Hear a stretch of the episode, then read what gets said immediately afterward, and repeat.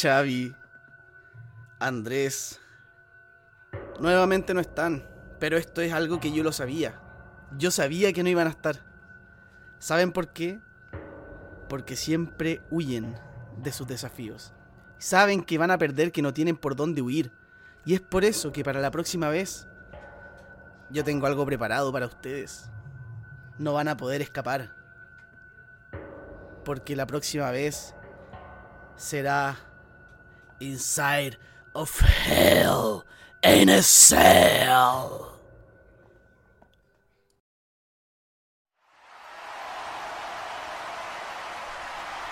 And now, it's time for the Jovers are overs.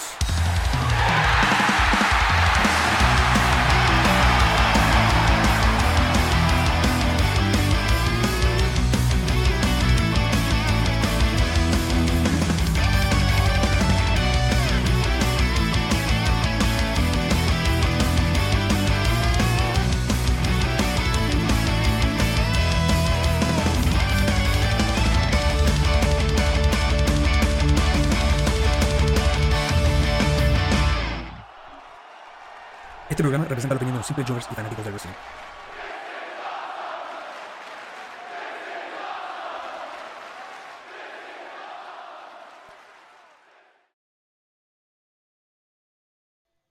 ¿Qué tal, Jovers? ¿Cómo estamos? Una nueva versión de The Jovers a Overs, por fin. Ahora sí vamos a analizar todo lo que ha estado ocurriendo, todo lo que se viene también.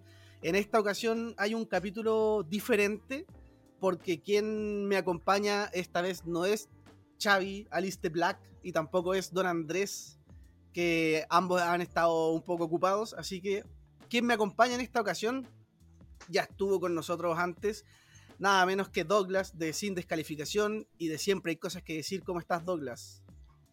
Hola, Benja, gracias por la invitación. Acá llega el profesor. El, hombre ahí que profesor. llega, vamos a, vamos a hablar un poquito de, de Hell in a Cell. No, lo voy a decir como diría Vince. Hell in a Cell. O como diría. com- o como diría. um, Edge. Hell in a cell. No, Edge no. ¿Quién, quién, quién decía así? Undertaker, Triple H, creo. No, no. Triple recuerdo, H, bueno. Triple H. Sí, sí, Triple H, Triple H. con la celda infernal. Un evento, estimado, que lo siento muy de transición. Sí, yo tengo eh, el mismo sentimiento que el Hell in a Cell del año pasado. No me gusta la ubicación del año en la que está puesto. Bueno, hay que Sí, partir por la base acuerdo. de que no me. Hay que partir por la base de que no me gusta el, el pay-per-view Hell in a Cell, que en verdad es un tema que todos lo, lo- lo- Creo que casi todos están de acuerdo, que debería ser una estipulación, un recurso para terminar historias y no por cumplir con una estipulación de evento pero bueno, ya está así hace unos años, así que creo que el, orden no siento que siempre el evento que se viene antes de, esta temporada entre Money in the Bank y SummerSlam es un poco de transición. Entonces, este evento trata como de, de ocupar ese espacio y termina como eh, como con ese con esa sensación, como con ese sabor de boca de que lo que vas a ver el domingo no, no va a ser relevante porque todavía como que lo, lo- relevante se lo van a guardar para después. Ya con, sobre todo la gente que vemos WWE hace años ya sabemos un poco cómo funcionan las cosas, de que por lo general hay eventos que son los grandes y que se guardan las cosas grandes para allá y que de repente en otros eventos quizás es menos común ver cambios titulares o es menos común ver cosas realmente interesantes. Entonces creo que eh, Hell in a Cell viene a ocupar este, este lugar del año que, que antes lo ocupaba un, no sé, un Battleground, que quizás me dolía menos en ese sentido. Eh, pero bueno, lo, lo que sí rescato, llámenme indolente, lo que sea, pero me gusta que no caiga en octubre también, porque está bien, es muy linda la campaña contra el cáncer de mamas, pero el evento Hell in a Cell con cuerda rosada no... no- no- como que no me Yo creo que para- ah, mucho. A mi visión, Hell in a Cell caería mejor en septiembre. Sí, sí, yo también creo lo mismo. eh, después de SummerSlam. Sería Pero- perfecto para que las rivalidades de SummerSlam se vayan a Hell in a Cell. Claro, y, y cae muy raro ahora en junio, desde el año pasado que lo cambiaron este mes. eh, cae extraño, se siente de transición, además eh, con la cantidad de, o sea, con lo limitado que está el roster hoy en día, eh, las luchas, las carteleras como la del año pasado y la de este año, no se sienten tan relevantes como deberían. Como decía recientemente Benja.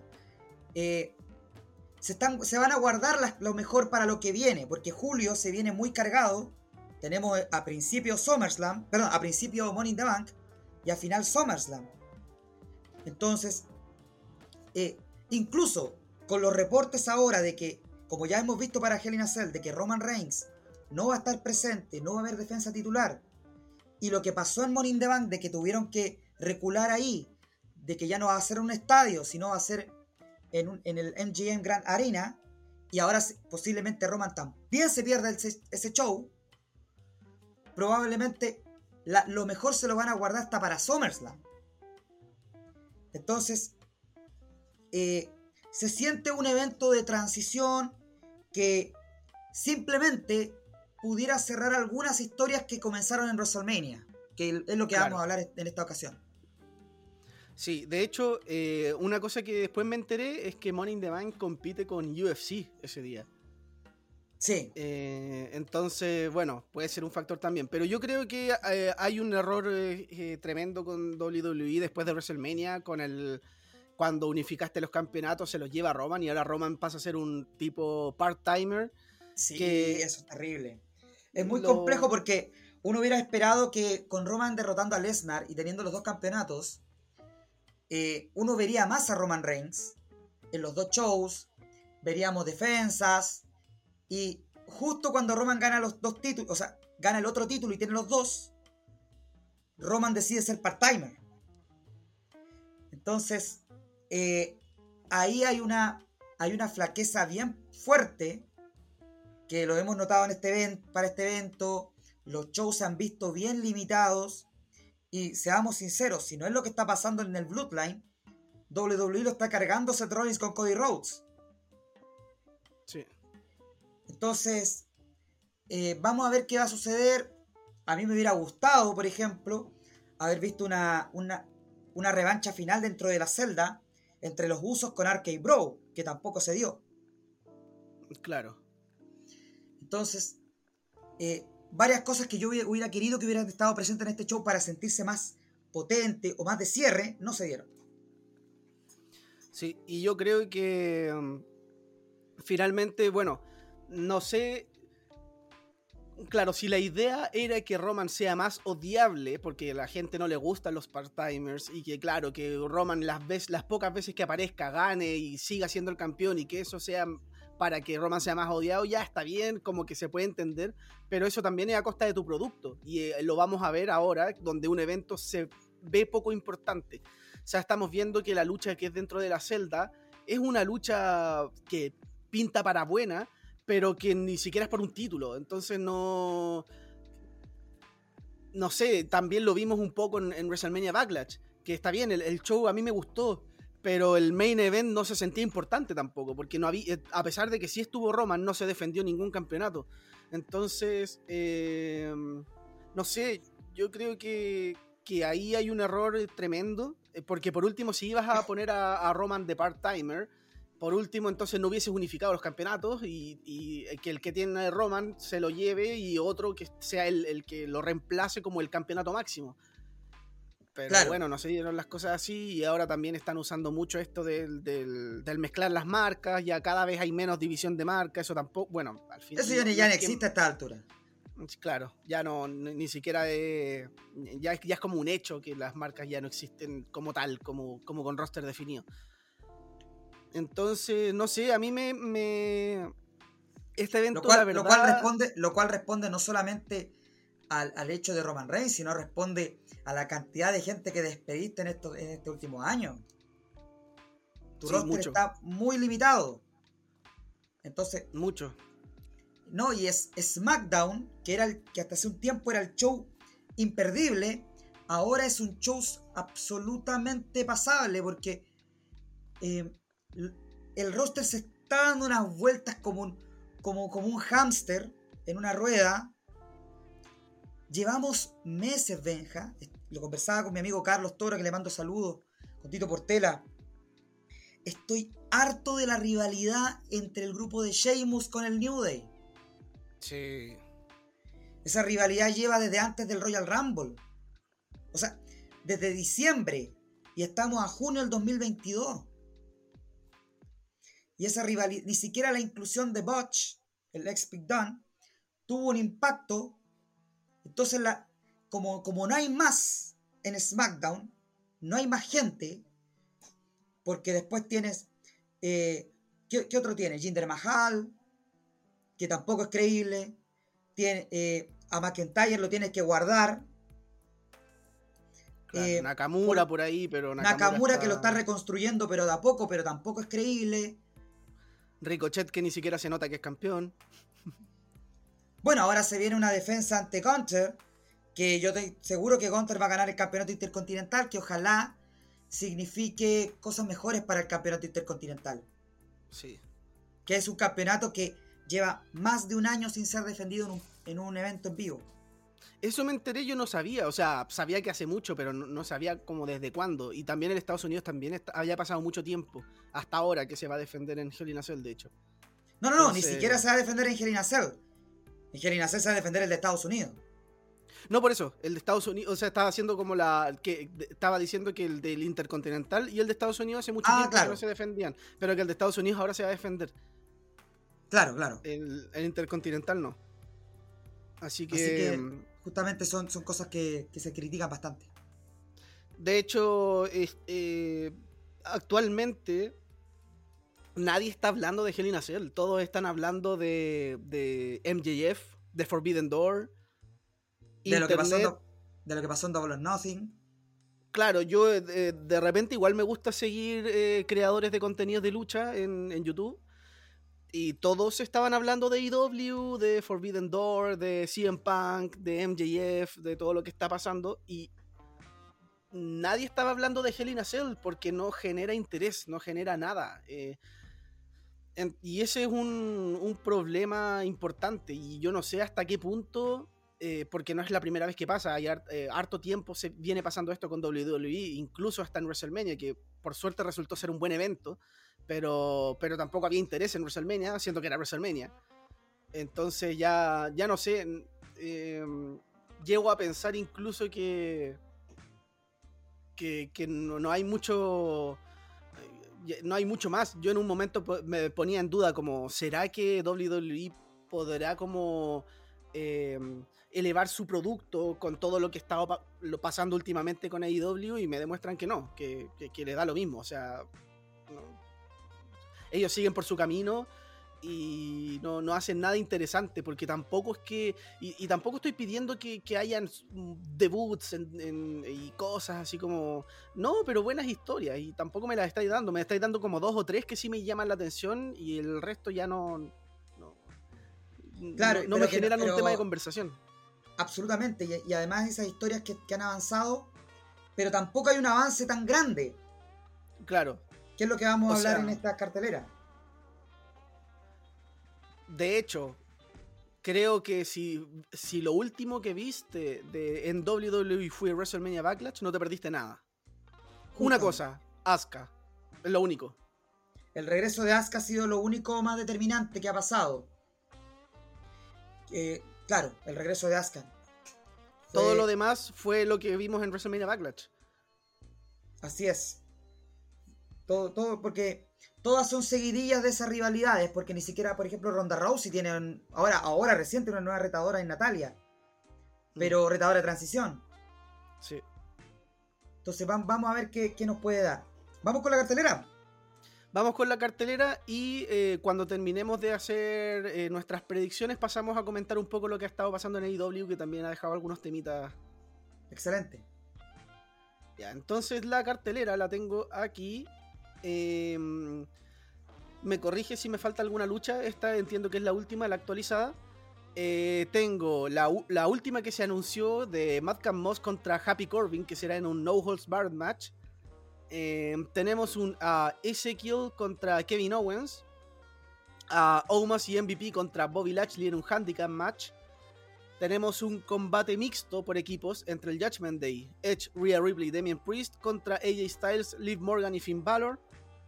Tenemos una lucha por el campeonato de Estados Unidos entre Austin Theory y Mustafa Ali. Por el campeonato de mujeres hay una triple amenaza entre Bianca Belair, Asuka y Becky Lynch.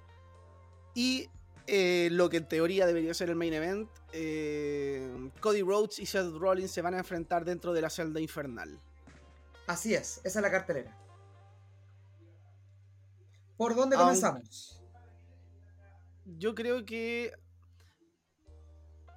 podríamos ir quizás como de la menos llamativa a la más llamativa, a pesar de que no creo que sea el orden del evento. Yo creo que el evento va a partir con otro opener, pero yo creo que quizás la menos llamativa, a mi entender, es la de Omos y MVP contra Bobby Lashley. Démosle. ¿Con cuál crees tú que va a partir el show? A ver, partimos por eso. Mira, yo creo que si quieren abrir con algo fuerte, creo que podrían abrir con la del Judgment Day contra. Contra el. contra Styles, Valor y Liv Morgan. Creo que ese podría ser un buen opener. Yo partiría con la, con la triple amenaza femenina. También pues, es un posible opener. Para partir a lo grande. Yo partiría con la triple amenaza femenina porque yo creo... Si fuera del evento estelar, yo creo que esa va a ser potencial la mejor lucha de la noche. Sí, sí, es verdad. ¿Por dónde comenzamos, estimado? Yo eh, partiría por la de la de eh, Omos y, MV y MVP contra Bobby Lashley porque creo que es la lucha que a mí al menos no me interesa porque creo que es una rivalidad que se, ha- se ha extendido innecesariamente. Sí. Eh, y creo que el resultado, o sea, yo creo que es obvio, no sé. No, no sé qué ¿Por opinas. quién vas Yo- tú? eh, MVP y Omos van a ganar. Tú los pones a ganar a ellos. ¿Por qué? Porque eh, creo que van a hacer algo relevante con Omos. Y eh, no creo que siga acumulando derrotas cuando ya perdió en WrestleMania, si bien ya ganó en, WrestleMania Backlash. Eh, a mí se me hace que acá no, no va a perder. Está bien que es un handicap y pueden cubrir MVP.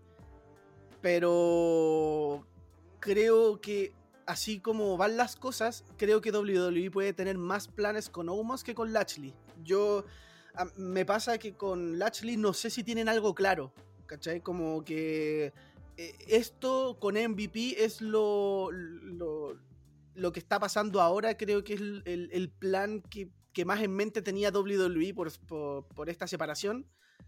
Y después de eso no sé qué más puede pasar. Yo lo que haría sí sería usar a, a Lashley para otros planes. Yo, para mí, sería un perfecto oponente para Roman Reigns, a pesar de que pueda no ganar. Creo que sería un buen oponente, sobre todo si ahora está face. Pero no sé si WWE lo ve así, ¿cachai? Entonces yo creo que WWE ve con mejores ojos darle una victoria a Homos y que siga eh, eh, que siga explotando eh, sobre todo esta unión con MVP y van a ganar, creo yo, con, con trampa. A ver, eh, yo tengo una predicción distinta. Ah, Yo ya, me voy a ir- a Lashley. Yo, yo tengo a Lashley ganando, justamente por eso es un 2 contra 1. Eh, no tienes que, planchar a Omos o, rendirlo. Yo creo que la, ahí la cuenta o la rendición se la va a llevar MVP. Porque la rivalidad va más para ese lado, Lashley con MVP. Eh, espero, yo creo y espero que este sea el cierre de esta rivalidad. Por el bien de Lashley.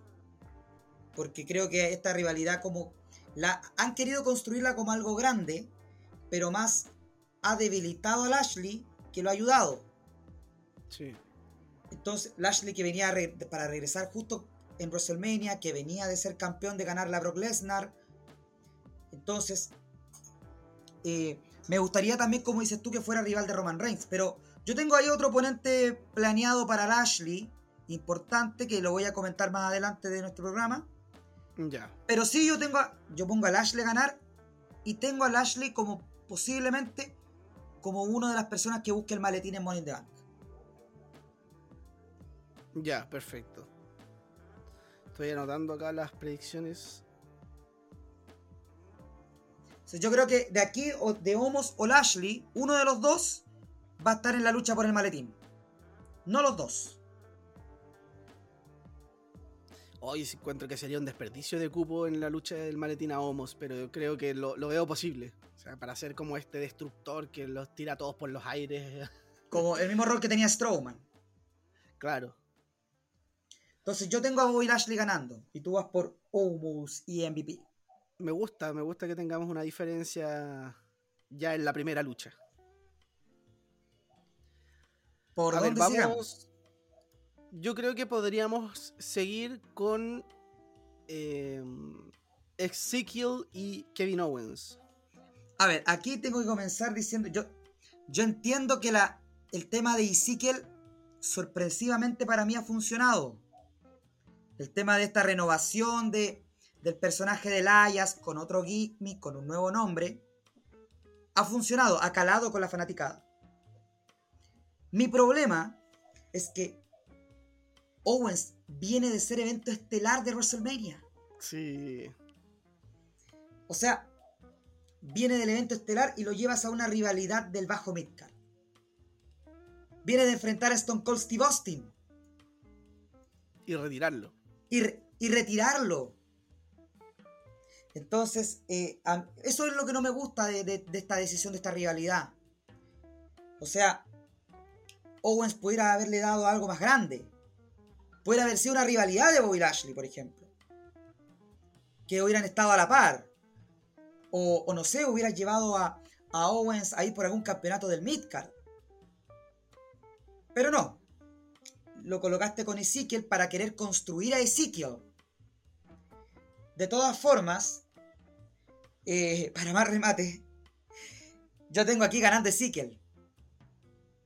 Creo que la historia se ha dado para eso. Eh, WWE se ve con planes de quererlo impulsar. No sé hasta qué punto va a llegar. Eh, Owens es alguien también que está bien segui- que conoce el negocio, no tiene problemas con perder aquí. Y por eso, a, mí- me gustaría que ganara Owens, pero si- siguiendo la lógica de la historia va a ganar Ezekiel. Y a mí me da esa impresión de que Ezekiel va a ser como un. Como algo del momento y que después se van a quedar sin planes con él. Porque son como estos personajes que no, no- no tienen como un gran futuro. No sé, lo, ve- lo veo prontamente ahí buscando el 24-7 O, peor, que termina despedido. también. Me, me recuerda mucho ese tipo de personajes que WWE le encanta impulsar. Bueno, lo veo como también con Bill Mahan. Por ejemplo, eh, el proyecto que tenían con Vladimir Kozlov. Sí, que lo, sí. que lo impulsaron al estelarismo, le dieron eventos estelares de pay-per-view y después era Jover. Perdía Sí. con Santino Marella. Y después hizo pareja de Santino Marella. Claro. No, fue. Sí, sí, es verdad. Como que es como, es como esas cosas que le gustan hacer a WWE de impulsar a un, a un personaje y como llevarlo como a este lado un poco más. ¿Sabía que me recuerda un poco? Pero que este sí pegaba mucho con la gente. A Damien Sandow, pero cuando copiaba de Miss. Ah, como- ya. Pero que tú sabías que, que, era, que era entretenido verlo, tú querías verlo, pero tú sabías que de ahí no iba a subir más, ¿cachai? Que era como, ese es su tope. Entonces, como Cierto. que... Entonces yo creo que Ezekiel puede ser algo como similar, aunque sí debo admitir que me ha gustado lo de lo de Sami Zayn ahí de repente con Kevin Owens ahí diciéndole no, eh, que Ezekiel es Elias. Sí, lo no, sí, eso-. Owens hay que darle el crédito porque ha hecho todo por, por vender esta realidad. y por hacerla totalmente. divertida. O sea, Owens en ese, en ese sentido tiene, tiene un rol que tenía antes Chris Jericho. Todo lo que toca lo hace oro. Entonces, es una realidad estúpida, pero por lo menos palmas para Kevin Owens por haberla hecho funcionar. Exacto. Bueno, mi resultado también es Ezekiel. Eh, creo que, bueno, los argumentos son los mismos que los tuyos, la verdad. Creo que es como lo que WWE quiere experimentar con él. Pero ve- veo, ni siquiera lo veo ganando así como... es un personaje como de alguna manera un poco ridículo. Lo veo ganando con un roll-up así y- y saliendo así como, como que el público quede como, oh, Ezekiel le ganó a Kevin Owens. Así como, como, las, como entre comillas, sorpresa. Nosotros sabemos que, que, que, que WWE trabaja de esta manera y que es muy probable ese resultado, pero me refiero como, como eh, contarlo como si fuese una sorpresa, como que Kevin Owens está distraído, un roll-up y, y, se termina la lucha. Lo veo muy así, de verdad. Absolutamente, no, si estoy muy de acuerdo contigo. Bueno, podríamos pasar a la siguiente lucha. Yo creo que ahora podríamos pasar a la lucha de Modcam Moss contra Happy Corbin en un No Holds Barred. Así es. Eh, veamos. ¿Partes tú o parto yo? Como quieras. Ya. Démosle. Eh, a ver. Recientemente en SmackDown vimos el regreso de Madcap. Debo decir que odio el nombre. Me, me gustaba más Riddick Moss. Sí. Tenía más potencia. Incluso en un momento me, asusté cuando, cuando colocaron en SmackDown Madcap regresa. Y dije, no, le cortaron el nombre. No. Entonces, pero vale decir que me gustó este cambio de personaje para Madcap Moss. Creo que alguien que hay que pulir. Es alguien que tiene buenas habilidades. y, y mostró tener buen micrófono. Entonces creo que es alguien que puede ir avanzando, que podrían darle algún, algún personaje un poco más, eh, digamos, ofensivo, bestial. Em, ojalá sea una buena lucha con, Corbin. Bueno, Corbin es alguien que, que, puede cargar buenos combates. No es de mis favoritos para nada. Pero aquí la victoria se la tiene que llevar Madcap Moss. Creo que, sal, creo que es quien viene de la venganza. Eh, Corbin se puede recuperar fácilmente de una derrota. Es ese rudo que no necesita más, más que no va a seguir subiendo más, sino que es ese rudo. El factor Miss. El factor Miss, claro. Entonces, yo creo que se viene una victoria bastante potente de Madcap Moss para cerrar esta, esta rivalidad que comenzó después de WrestleMania. Entonces tú tienes a Modcap Moss. Así es, el viejo Modcap.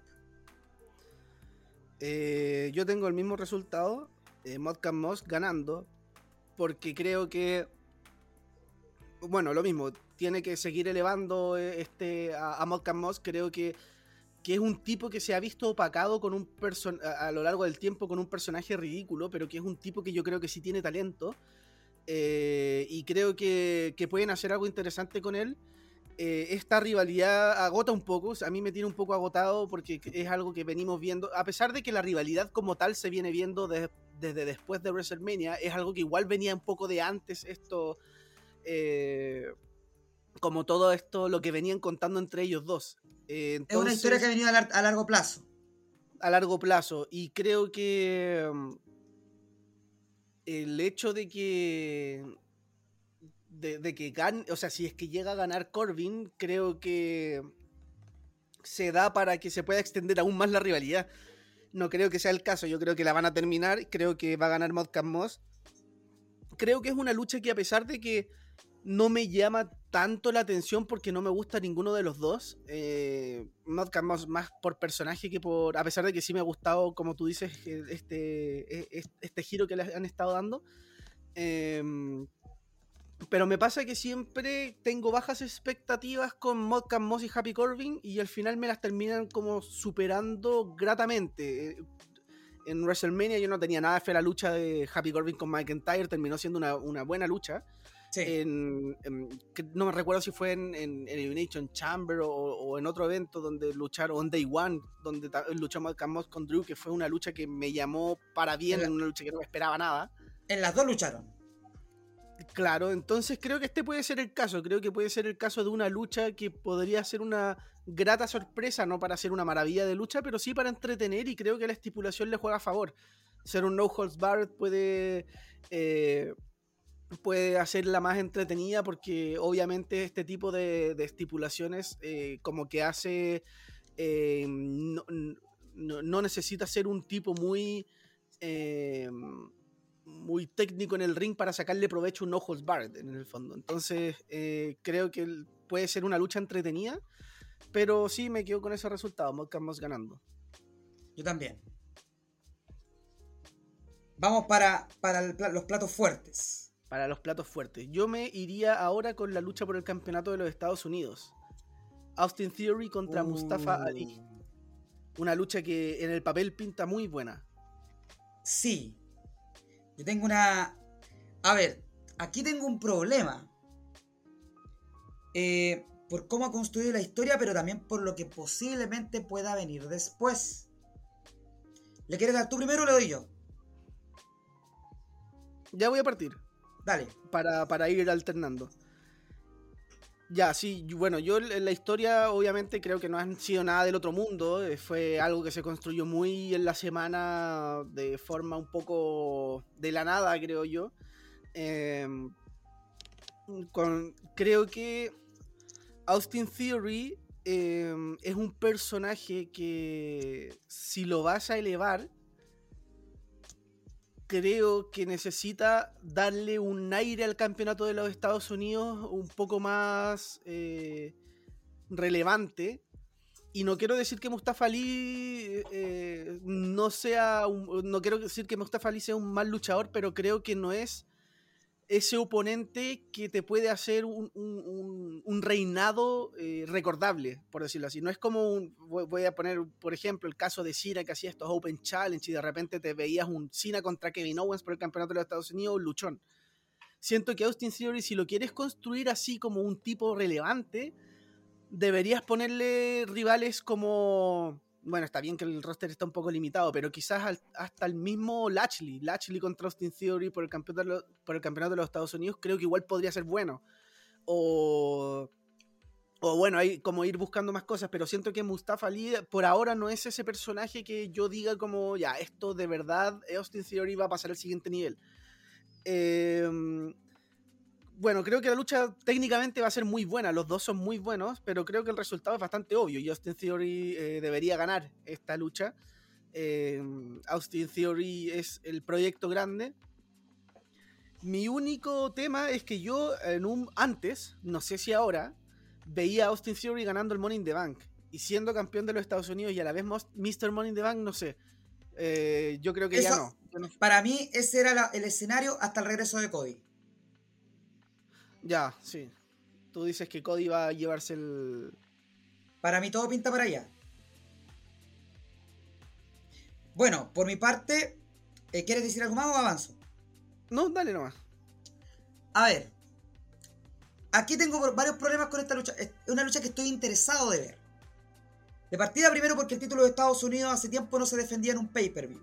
O Premium Live Event, como le llaman ahora. Mm. Segundo, palmas para Theory porque ha sacado a relucir el campeonato. Que está en un oscurantismo bien potente. Porque le tenía tanta expectativa al reinado de Finn Balor y al final fue transición y no eh, perdi- perdió más él que ganó. Claro. De hecho, lo que está haciendo ahora es más importante que cuando era campeón.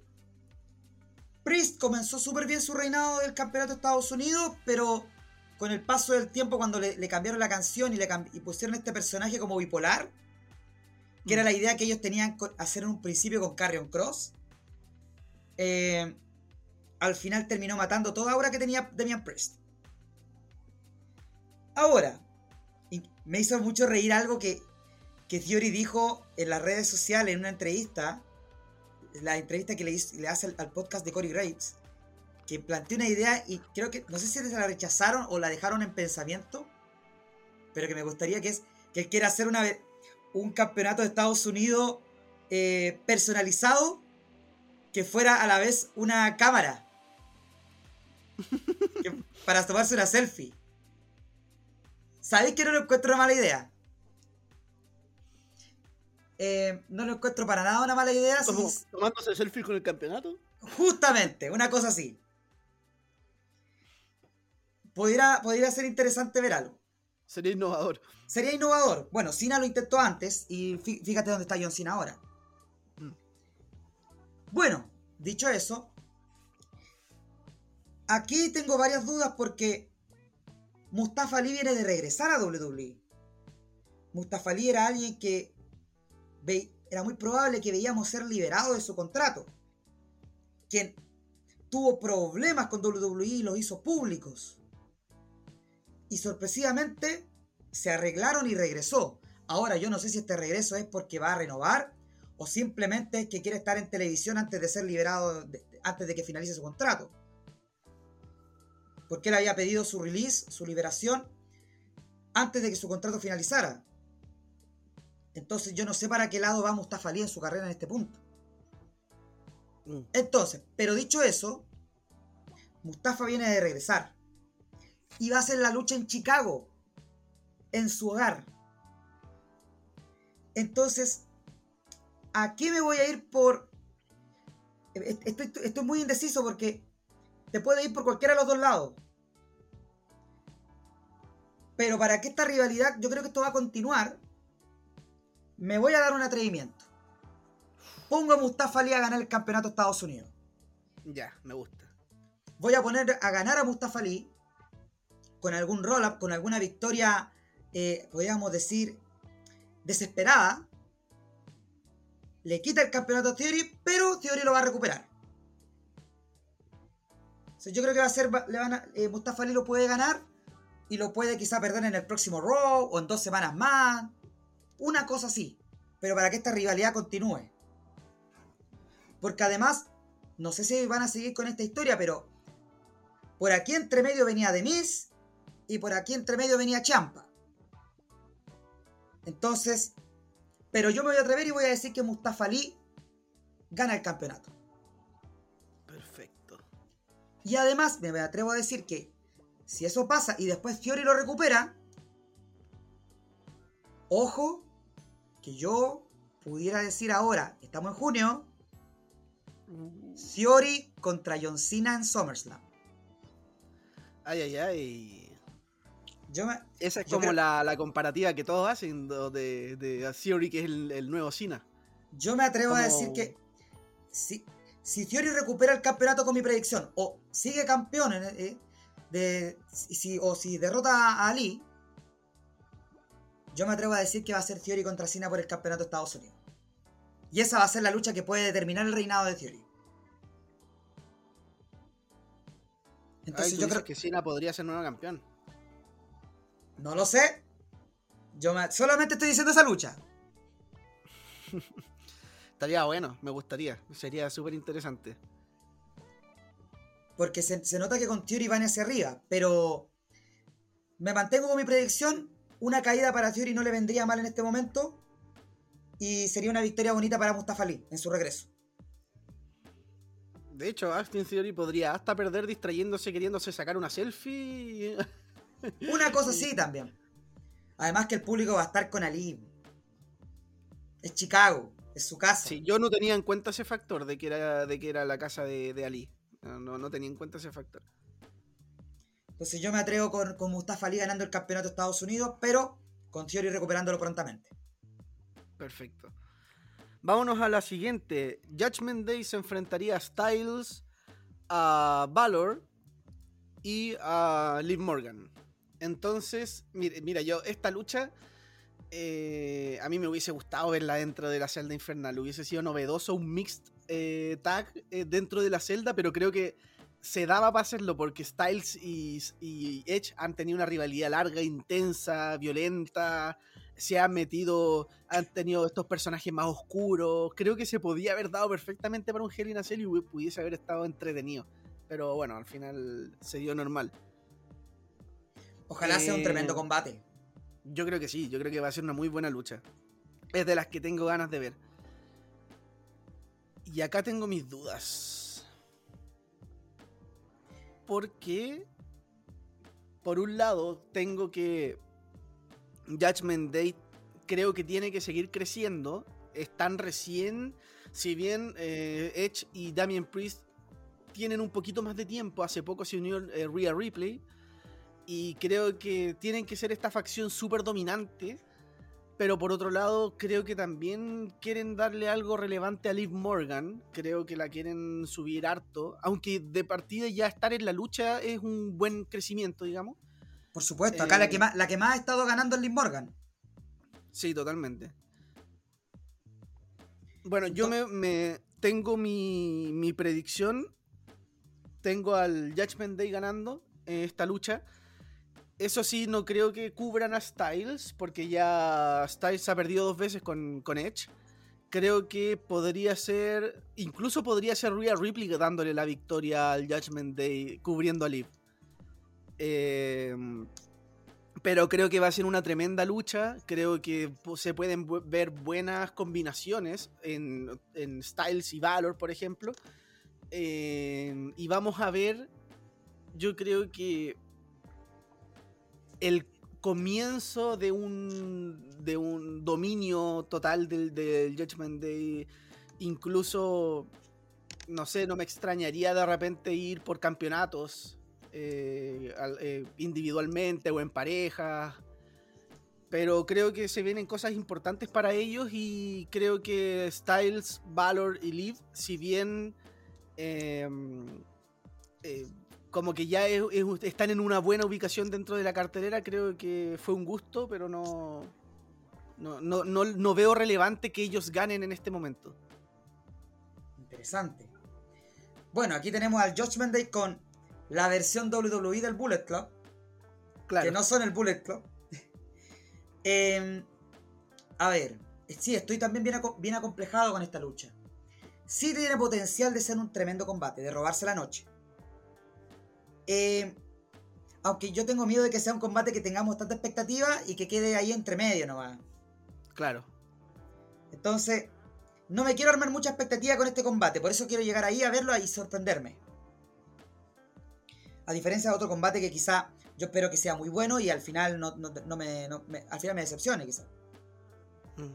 Pero a ver, eh, yo estoy de acuerdo contigo. El Judgment Day se ha estado consolidando como facción y tiene que venir subiendo, tiene que ir, tiene que ir hacia arriba.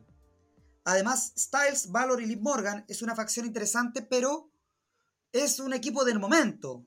No es algo que vaya a continuar. Entonces yo me atrevo a decir aquí que el Judgment Day va a ganar de la misma forma como dijiste tú. Rhea Ripley haciéndole la cuenta a Liv Morgan. Que son las que han cargado esta, rivalidad en, este en esta última semana. La rivalidad se ha centrado en ellas dos más que en Styles con Edge o, la aparición de Finn Balor con Damian Priest. Entonces, yo creo que va a ganar el Judgment Day aquí. Y creo que el capítulo final de esta rivalidad la veremos en el Morning the Bank entre AJ Styles y Edge, con alguna estipulación. Interesante. Sí, aparte que yo creo que una que, que si la, el final se da con Rhea Ripley derrotando a Liv, eh, te da a entender que Rhea Ripley es una buena incorporación al Judgment Day, como que están los tres al mismo nivel, entre comillas, en el sentido de que...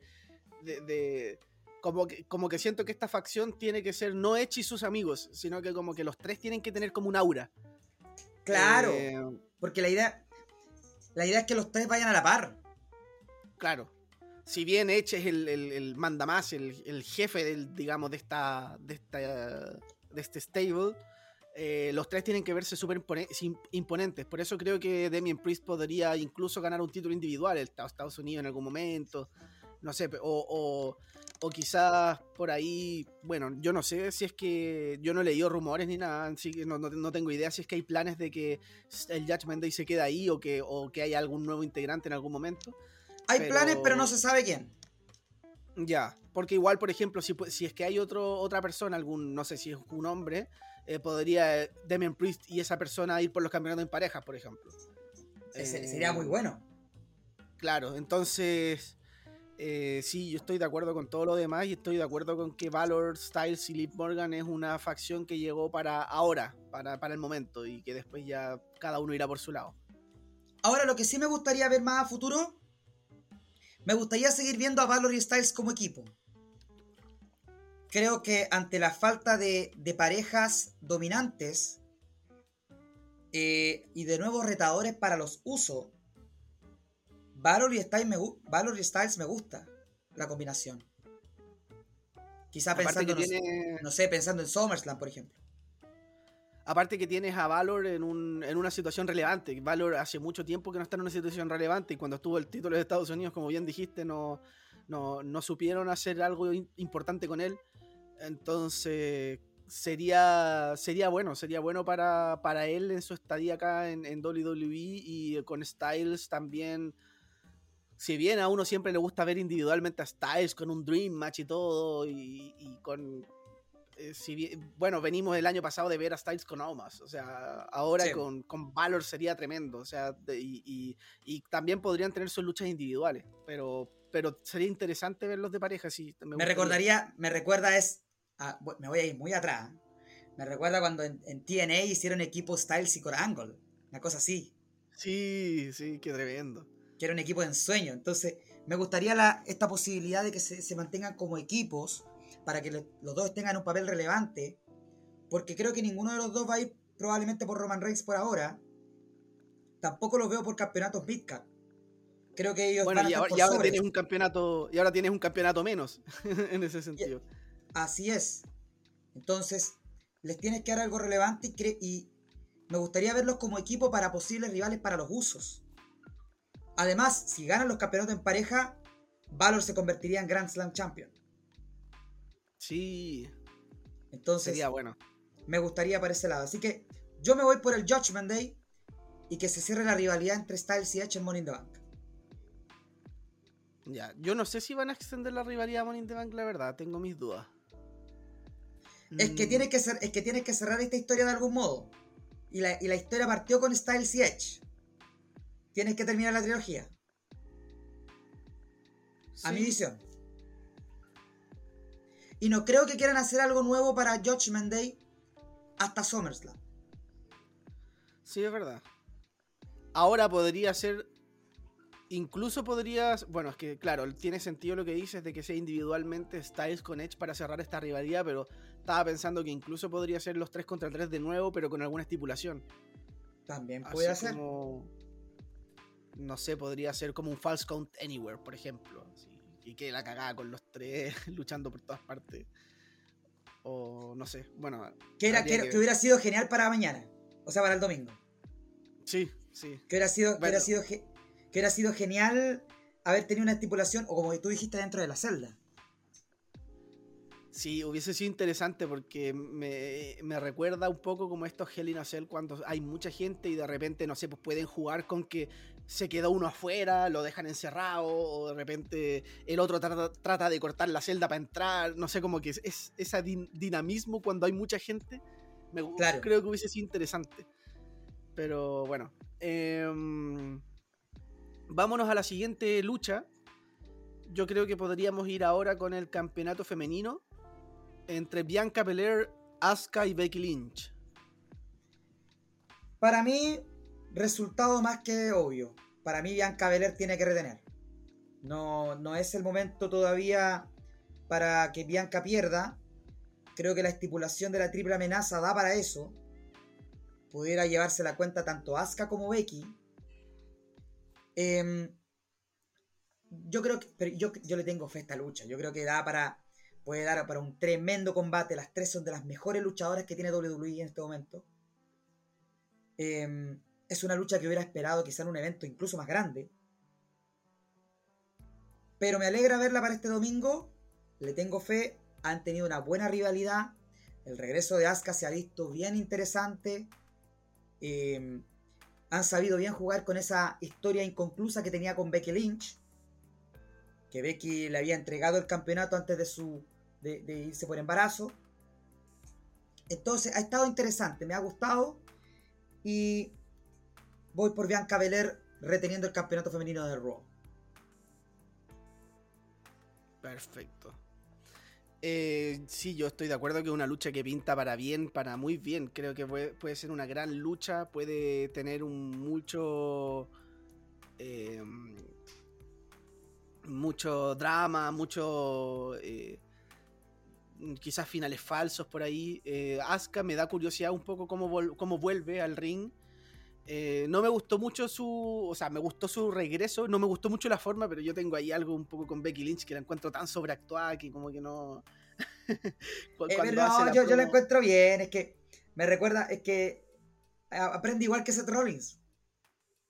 Mm, Pero encuentro que, no sé, algo me pasa con Becky Lynch que, que la encuentro un poco sobreactuada. Como, como que. no, no sé, como que suena la música de Asuka y pone una cara así como, oh, no sé. Pero bueno, eh, creo que la lucha, eh, yo tengo, mira, yo tengo un resultado diferente, Uh, Pero- pero creo que, no, o sea, no es algo que quizás me gustaría, pero creo posible que pudiese pasar. Eh, creo que podría ganar Becky Lynch. ¡Wow! Te fuiste por ¿Y Becky. por qué? ¿Y por qué digo esto? Porque creo que podrían en SummerSlam tener un Becky Lynch contra Asuka individualmente, la revancha del- de, este título que cambió de manos forzadamente, y ahí podría ganar Asuka. Ah, y tú, como sacas a recuperar Bian- lo que es- y tú sacas a Bianca totalmente el panorama. No, no se me ocurriría qué hacer con ella en este momento. Lo que pasa es que yo sí veo individualmente a Becky contra Asuka, pero WWE no es mucho de hacer luchas femeninas cuando no hay un campeonato de por medio. Al menos en pay-per-view. Entonces, por eso yo creo que no me haría mucho sentido a- hacer Becky contra Asuka sin ningún campeonato. Por eso Yo creo que Yo creo que sí es posible. eh, yo, porque yo veo a Asuka con Becky como rivalidad continuando el evento. No me extrañaría que las, las dos terminen yendo por el maletín. Y Bianca tenga otra retadora en para mi predicción. Que pudieran irse con Alexa Bliss, pudieran irse con, eh, no sé, con Lacey Evans. em, o Doudrop, no lo sé, pero yo... Porque, por ejemplo, yo en lo personal, para SummerSlam, yo me guardo Bianca con Rhea Ripley. Que pues, yo creo que esta- la construcción de Rhea Ripley que hablamos recién en Judgment Day va camino a ser esa, es, esa fuerza que pudiera quitarle el campeonato a, a Bianca. Sí, también es un, un posible camino. O sea, yo creo que eventualmente va a ser campeona Rhea Ripley. Eventualmente va a volver a tener ese campeonato. Y va a tener un mejor reinado que el que tuvo la vez anterior. Sí, sí, sí, totalmente. Eh, Entonces tú te vas por Becky. Por Big me Time voy por. Becky. Sí, igual, si es que no gana Becky, no me va a sorprender. Me estoy como aventurando a que podría pasar porque es una tincada. O sea, no, no es como que si no gana Becky voy a decir como, oh, qué impredecible. O sea, me estoy aventurando nomás. Creo, Claro. que, creo, creo que me haría sentido esa rivalidad entre Asuka y Becky porque es algo que nos deben eh, que lo, lo tienen pendiente desde el 2020. Desde el 2020. Entonces... Claro. Que yo creo que WWE se debiera atrever a hacer rivalidades en la división femenina fuera del campeonato. Sí, yo también. Bueno, sobre todo ahora que el, que el roster está tan corto, se da la posibilidad para hacerlo. Claro. Pero, o sea, el roster está más corto en la, en la parte masculina que en la parte femenina. Sí, pero por, por lo mismo, yo- podrías hacer menos luchas masculinas y más. O sea, si es que quisieras reemplazar una. Por ejemplo, en este evento podría haber otra femenina en lugar de un Omos y MVP contra Lashley, por ejemplo. Claro. Entonces, entonces podrías incorporar más luchas femeninas, no porque sea un requisito de que siempre tenga que haber más luchas femeninas, pero de repente si vas a tener una construcción buena, tener esta, esta lucha femenina sin campeonato y acostumbrarnos a que podemos ver eso de forma continua sería interesante, siempre y cuando la rivalidad sea interesante a mí me- también. A mí me gustaría que Becky Lynch, yo creo que el próximo paso en su carrera, eh, para ir avanzando en WWE, me gustaría verla formando un equipo. Formando un equipo. No sé con quién. Pero como Ruda formando un equipo y quizá ir por los campeonatos en pareja. Que es el único título que le ha faltado. En el elenco principal. Entonces, para, especialmente después del- de, toda la debacle que pasó con Naomi, con Sacha Banks, que, y que se es posible que haya un futuro torneo por esos campeonatos en pareja que están vacantes todavía. Eh, sería interesante que Becky Lynch hiciera equipo con alguien para ser campeona en pareja y darle luz a esos títulos. Si es que no hace, interesante. De si es que no- hace una rivalidad aparte, como te digo. Estoy pensando con quién podría ser. Sí, a mí igual me cuesta pensar una compañera, porque Becky es bien. eh, Es muy individualista. es muy individualista y brilla por sí sola. Mm. Pero Ah, sería interesante ver quién, quién pudiera ser esa compañera para, para Big Time. Sí, sí, sería, sería interesante. Y sería bueno verla por esos campeonatos porque también la alejaría del título mundial, que también le hace falta. Claro, hace falta verla en otro rol. En Mm. un rol distinto. em, eh, impulsando a otras luchadoras. Sería bueno para, para colocarla en, en un rol que no, tenga que no tenga mucha relación al campeonato. Claro. Bueno, yo creo que podemos pasar ya al main event. O lo que debería ser el main event. Va a ser el main Porque event. Es que tampoco me extrañaría que dejen la triple amenaza femenina al main event. Pero por si tú tienes, un evento llamado Hell in a Cell, WWE sería estúpido si, si haces que si el evento estelar no tiene esta lucha. Sí, no, yo también creo, pero como no es por el campeonato, quizás pensaba que, que a WWE se le podría ocurrir tirar al- a la lucha femenina para allá, pero, pero sí, la lógica debería ser que esta sea el main event. Vamos con Yo creo que esta, esta lucha es la que más espero de la noche. es una rivalidad. Cody. Me, ha gustado mucho la rivalidad. eh, creo que se ha mantenido en un nivel interesante y Rollins también ha hecho una muy buena pega. Sobre todo como tratando de meterse en la mente de Cody, diciendo que claro, que él fracasó y se tuvo que ir y, tuvo que hacer otra, otra compañía y, y- y después volvió como perro arrepentido, digamos, porque fracasó también, no, no sé, como todo ese tipo de cosas encuentro que están muy interesantes. Y Cody también siendo este tipo que va a buscar el, digamos, el poco a poco llegar a ese campeonato. Eh, está bueno, me gusta. Y creo que, que una celda infernal, creo que está justificada la estipulación. No, no es tanto como en ocasiones anteriores donde veíamos luchas en la celda que tú decías esto está por cumplir con el nombre del evento. Acá sí veo perfectamente que el Hell in a Cell está bien para cerrar esta rivalidad porque es una rivalidad que lleva desde WrestleMania. Así Claro. que creo que puede ser una muy buena lucha. Yo siempre hago la distinción con una buena lucha y un buen Hell in a Cell. Yo quiero que este sea un buen Hell in a Cell, o sea que de verdad se sienta, obviamente, eh, teniendo en ¿Cuál- Para ti, consideración ¿cuál que no- fue el, el último? A ver, que- te voy a hacer dos preguntas. Ya. ¿Cuál es para ti la mejor Hell in a Cell? ¿Y ¿De la cuál es historia? para ti de la historia? Y después, ¿cuál es la, eh, la mejor Hell in a Cell en la historia? Y recientemente, ¿cuál ha sido para ti una buena Hell in a Cell? Son dos preguntas distintas. Uf. De la historia está bastante difícil. Porque tengo, tengo varias como en mi top. Eh, bueno, tengo, por ahí no me puede faltar la de Triple H con Undertaker en WrestleMania eh, 28. Que la encontré Para mí esa es la mejor. Para mí esa me encanta, es la mejor para mí.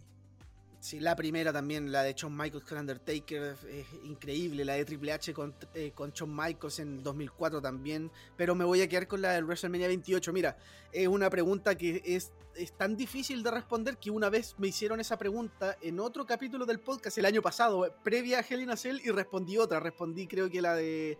Creo que la del 97, no recuerdo. Pero creo que como lucha, la construcción, el, el build-up, el drama y todo lo, todo lo que estaba en juego, la de, la de WrestleMania 28 para mí podría ser, sí, la, la mejor de la historia. Y actualmente, una buena Hell in a Cell, igual eh, rescato varias que, que he encontrado que son buenas Hell in a Cell. Eh, y la última yo creo que eh, no puedo dejar fuera la de Seth Rollins con Edge. Sí, un totalmente. Esa buenísimo fue Hell in a muy buena. ¿Y por qué yo hago la diferencia entre un buen Hell in a Cell y, un buen, y una buena lucha? Porque para mí Roman Reigns con Rey Mysterio en SmackDown fue una buena lucha. Pero no era un buen Hell in a Cell eh, en el sentido de lo que significa un Hell in a Cell, ¿cachai? No era una rivalidad que llevaba para eso, no era... Para mí, yo crecí con esta idea de que no cualquiera entraba en Hell in a Cell, no, no, era para cualquiera, eran para de verdad tipos que se odiaban y necesitaban resolver sus problemas ahí matándose. Está bien, no, tampoco estoy pidiendo que saquen alambres de púa y tachuelas como en los tiempos antiguos, pero sí una intensidad que fue como lo que mostraron Edge y Rollins, eh, que es como lo más adaptado a la actualidad, eh, pero sin dejar de ser violento. Eh, y creo que Por es ejemplo, para mí, dos tremendas Hell in a Cell recientes. División femenina. Sacha Banks con, con Becky Lynch. Fue muy buena, sí. Que, que lamentablemente se vio opacada por Seth Rollins con The Fiend, con, eh, con ese final terrible. Sí. Pero esa noche, esa, esa Hell in a Cell de Sacha con Becky fue tremenda. Y Sacha Bailey, Sacha Bailey me gustó mucho. que me, me encantó, que ambas innovaron. Entonces, que cumplen con ese objetivo de ser rivalidades importantes, que tú las cierras allí. Y obviamente Edge y Seth Rollins. Entonces, que, que son buenas y a Cell que cumplen con ese rol de, de cerrar una historia importante. Eh, diferente, por ejemplo, cuando... Que fue buena, me gustó, pero no se sintió importante, por ejemplo, cuando hicieron McIntyre con Lashley. Sí, más encima termina con un roll-up, no sé, no, fue como muy extraña esa... Esa- Y la esa rivalidad lucha- no daba para eso tampoco. Claro, pero no, no te digo. Pero por lo menos no- creo que en el último tiempo no hemos, no hemos visto malas Hell in a Cell. Ah, aquí sí. Una que, me, que odié la idea fue cuando. ¿Te acuerdas que justo cuando hicieron Rey Misterio con Roman en SmackDown, Hicieron Xavier Fox- Woods también, creo. O... USA Network pidió también su Hell in a Cell e hicieron Lashley con Xavier Woods? Ay, qué mala esa cuestión. Eso es una mala idea. Sí. Se, se le pierde toda la credibilidad al Hell in a Cell. Para mí ahora cualquiera entra en un Hell in a Cell. O sea, si yo veo a... No sé, ahora podría ver a Ezekiel dentro del Hell in a Cell y no me sorprende. Y antes de verdad era como, o, o entraba o Triple H o Undertaker, esta gente que de verdad imponía como un personaje que de verdad era agresivo. Ahora puedo ver a cualquiera ahí. De hecho, por ejemplo, para mí una muy buena lucha, pero no un buen Hell in a Cell como tal, es la de los usos contra el New Day. Que como lucha fue entretenida. Pero lo no, no sé, no, no, no soy partidario de unos payasos bailando con tambores dentro de un Hell in a Cell. No, no- a mí no me, no, me, no me gusta al menos, ¿cachai? Pero bueno, por eso ha- ha- hago esa distinción de la buena lucha y el buen Hell in a Cell como tal. Eh, y Estaría que- bueno para un, para un futuro podcast hacer indagar bien nosotros nuestras mejores Hell in a Cell. Sí, sí. Bueno, eh, nosotros en, en, ah, el año pasado hicimos los mejores Hell in a Cell, pero igual fue como... eh, me acuerdo que igual tuvimos que acotarnos un poco porque éramos los tres, Andrés, Chavi y yo, y... y- y- Claro, y iban a dar para cuatro horas. recuerdos, iba a dar un podcast de cuatro horas porque estábamos hablando... Más largo que Double or Nothing. también. claro. Así que bueno, yendo a la lucha, yo también... Uy, la tengo difícil también. Está difícil, está muy Está difícil. Muy difícil. Porque por un lado tenemos Cody que tiene que seguir manteniendo una un- un- como una imagen de un tipo importante que puede ir si es que si es que pudiera ir pronto por Roman tiene que seguir cosechando victorias, pero ya lleva dos victorias contra Rollins. Ese es mi problema, porque. O sea, para mí este es resultado sencillo si Rollins hubiera ganado en Backlash. Sí, ese, ese es el Pero tema. Cody ganó en Backlash. Entonces. eh, mira, voy a irme por mi lado. Me ha encantado la rivalidad. Creo que Rollins es- ha sido el oponente perfecto para, para cimentar el estatus de Cody Rhodes en WWE en, este regreso. O sea, ha elevado a Cody. Lo, Cody se, ha consolidó ya como un estelarista. Eh, o sea, si ya tenía un estatus importante venir desde AEW a WWE, eh, que en AEW era como una de, sus figuras más importantes, pero tampoco el estelarista grande. Pero llega aquí y Cody yo lo, ya lo, lo puedo considerar como contendiente al campeonato mundial. Claro. Entonces, y Seth Rollins ha tenido mucho impacto en eso. Las dos luchas que se han mandado estos dos en WrestleMania y la de Backlash son para mí dos de las mejores luchas del año. En W- fue- Sí. Tomando en cuenta WWE. Eh, y si no es, o sea, me cuesta incluso decidir cuál me gusta más, porque las dos me encantan. Sí. Unos me han dicho que la de Backlash es mejor, pero para mí tiene un poquitito más de gusto la de WrestleMania por el impacto emocional. Sí, pu. sí, sí. Entonces, pero ambas fueron tremendos combates. Y no espero menos para este Hell in a Cell. Yo creo que Cody va a querer darlo todo. Más todavía que va a ser en Chicago, tierra de lucha libre. Además, pese a que todo lo que hemos criticado en la cartelera, se ha revelado también que va a ser un, que está, está agotado los, boletos para el evento. Ah, eso Ah. no sabía. Va a estar a casa llena.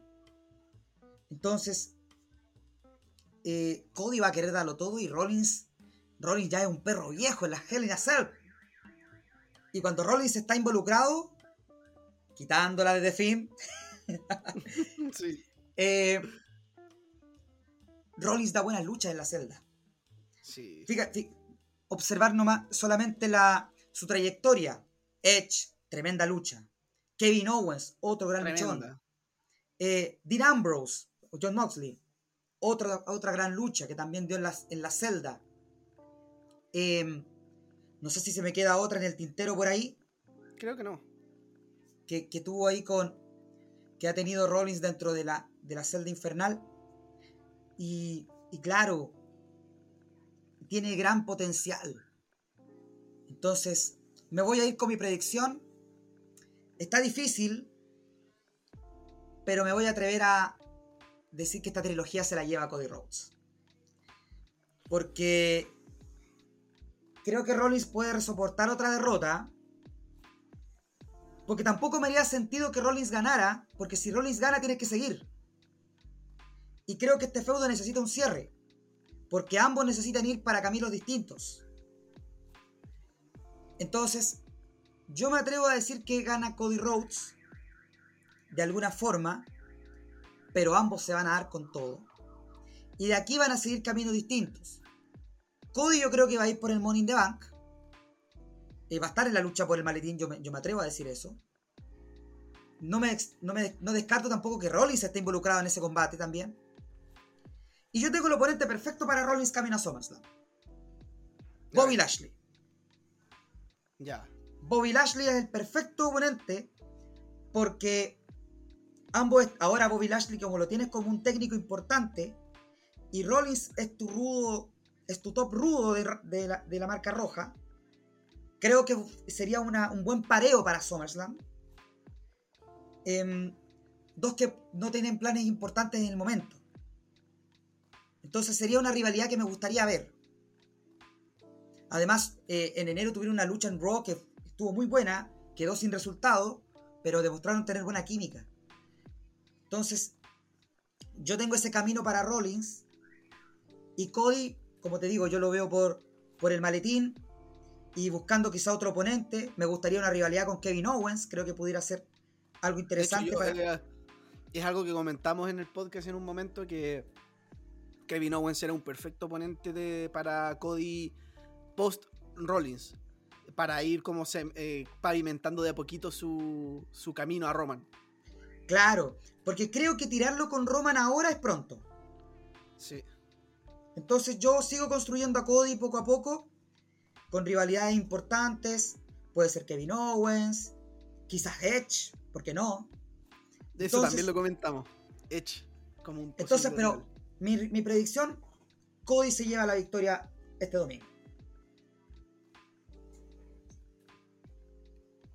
Incluso a quien me gustaría ver contra Rollins en alguna rivalidad pronta sería a Styles. Otra Me cosa que no hemos visto. No hemos visto una rivalidad como tal entre Styles con Rollins. Porque vimos una lucha en in the Bank, pero tampoco fue una rivalidad como tal. eh. O sea, fue una rivalidad por el título universal en ese momento que quedó ahí.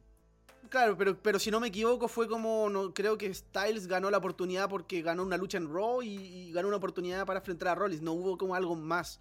No fue como una rivalidad realmente trabajada, si bien la lucha fue buenísima. Eh, entonces, me gustaría verlo y creo que están ambos en una postura donde, donde podrían eh, salir beneficiados sin tener un título de por medio. O sea, Rollins por ese lado seguiría manteniendo un, un- un- como un buen lugar en cartelera, digamos. Y Styles eh, ¿para qué decir? O sea, saliendo de una rivalidad con Judgment Day para enfrentarse a Rollins, creo que sería una, una- algo súper interesante. Aunque Lashley también sería interesante. Em, Así que yo me voy por, por Cody. ¿Por quién vas tú? uf, la tengo bastante difícil. A ver. Pero me gusta eso, me gusta que esté difícil. No me gusta cuando algo está tan cantado. Em, ya tú dijiste Cody, entonces lo estoy anotando. Vamos, atrévete, atrévete. Es que por un lado, bueno, ya lo comentábamos, eh, que hubiese sido más fácil si es que estuviese uno a uno el, el- el- el- el global. Eh, el tema es que si pierde Rollins de nuevo, siento yo que, que si pierde Rollins de nuevo, tendría que ser un final donde de verdad esté desbaratado y ya no se pueda levantar más que con un crossroads, quizás un spot importante, no sé. Pero me pasa eso con, con Rollins, que siento que, que- que es difícil levantarlo después. O sea, no, no porque deje de ser importante, porque Rollins es Rollins, pero, pero tres derrotas seguidas contra el mismo luchador creo que igual impacta negativamente. Y, y por otro lado, Cody Rhodes, bueno, nosotros ya sabemos que él, le encanta ganar. Eh, Es cierto. Y también sabemos que yo creo que Vince McMahon y la- los altos mandos de WWE quieren también dejar a Cody Rhodes como una figura importante que podría perfectamente ganar tres luchas seguidas por, eh, por porque también es un luchador que viene de IW. Entonces, también es, es como el. Es, es como el. el- para los que quieren seguir sus pasos, digamos. o sea, si, si, no sé, si un tal MJF quisiera llegar a WWE, tiene el ejemplo de que Cody lo está haciendo tan bien que, que, que sigue ganando y ganando y ganando. Entonces, no sé, eh, y, y creo que se. Creo que se podría dar. Me voy a ir con Cody Rhodes también, pero me voy a ir por Cody Rhodes por. No. Oh, No, ya, la ya, te estoy está- pensando, la estoy te pensando. estás la estoy pensando. arrepintiendo. Me estoy arrepintiendo, me estoy arrepintiendo. Es que mira, si es que se llega a dar Roman Reigns contra Cody Rhodes en SummerSlam, debería ganar Cody Rhodes. Pero si aguantan esa lucha, creo que podría ganar Seth Rollins acá. Yo creo que la van a aguantar. O sea, para mí, para mí, el oponente de Roman va a ser Randy Orton. Ah, ya. Sí, bueno, tiene sentido. Por lo que está pasando con Arky Bro y todo. Es que también tiene sentido lo que tú dices, de que si gana Rollins, la rivalidad debería seguir. En teoría. A menos a que gane Rollins, aunque no se me ocurriría quién, pero con ayuda. Y que Cody tenga rivalidad con la persona que ayude a Rollins. Pero más que por ayudar a Rollins, por perjudicar a Cody. Podría, no sé. Owens. El único que Podría calza. ser, podría ser. Owens ahí interviniendo. Porque es una manera de darle una victoria a, a- a Rollins sin perjudicar a Cody porque lo, lo ayudaron. Me voy a ir con Rollins. De alguna manera va a ganar. De alguna manera creo que, que va a ganar sin la necesidad de extender el feudo. Me voy a aventurar. Ya, perfecto. Sería, sería sorpresivo. Claro, porque de alguna manera, si es que sea Owens o no, pero sería interesante que sea Owens. eh, pero sea Owens o no, si es que una persona interviene, sea que aparece debajo del ring, que no sé, y que le cuesta la lucha a Cody, es, como una excusa perfecta para que Cody salga de la rivalidad aún perdiendo. Claro. Yo. Sería, sería potente, sería sorpresivo. Más no sería malo. Em, pero yo me, me quedo con, con Cody. Yo me quedo con Cody llevándose la trilogía. Perfecto. Bueno, yo creo que ahí estamos con, la, con las predicciones. Está interesante porque tenemos, creo que son como tres discrepancias. Más, cuatro. Cuatro discrepancias. Wow. Sí. Porque tenemos discrepancia en este, en el main event, en la lucha femenina. Eh, ¿Verdad? Becky, tú Bianca. En la de En la Estados de Unidos. Estados Unidos. Y en el- la primera, en la de Lashley Homos y MVP.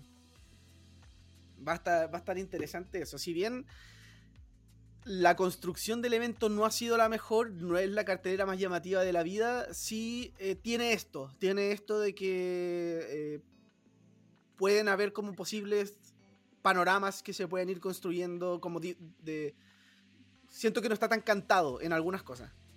Claro, no está tan predecible como uno había pensado. Claro. Pudiera, pudieran darse varios escenarios. Entonces está, interesante. Bueno, yo creo que con eso le damos con, con, eso podríamos finalizar con lo que es Hell in a Cell. Y podríamos pasar a comentar un poco como un por encima lo que ha estado pasando en AEW, porque ha dejado cosas interesantes. Si bien ya, ya terminó Double or Nothing, el próximo gran evento es Forbidden Door y aún falta para eso. Eh, han pasado cosas que, que dan para hablar y podríamos partir con lo que con lo que ha pasado con MJF, que creo que es lo que a todos han estado comentando. Y, y no es para menos, porque es algo súper eh, llamativo de, la forma que, lo, que se ha estado contando y, también qué, es lo que hay detrás de esto. O sea, algunos dicen esto todo es real, otros esto todo está eh, todo es un guion, ya es un storyline, eh, otros que es una mezcla entre las dos cosas. Pero lo que sí es seguro es que vimos un pipe bomb, pero maravilloso en Dynamite. MJF es un dios y si es que muchos, él mismo lo dijo en su promo, si muchos lo llamaron poco profesional antes, que era un tipo que estaba haciendo rabietas y que no, era profesional, él mismo con lo que dijo te hizo ponerte en su lado. Y es como, ¿sabéis que no es, él no es el poco profesional? en verdad lo están tratando mal después de que escucha, de que escucha sus argumentos, de que él se tenía que pagar los viajes, de que él, según los datos, que puede ser verdad, que él sea el, uno de los que da más ratings en AEW, que para mí sería sorpresivo que sea cierto, porque para mí, o sea, uno podría pensar que sí en Punk, Moxley, Bryan son los que más generan ratings, no MGF, que es lo más llamativo, eh, efectivamente, pero no es el de más renombre. Eh, ¿Qué opinas tú, Douglas, de todo esto? Bueno, la...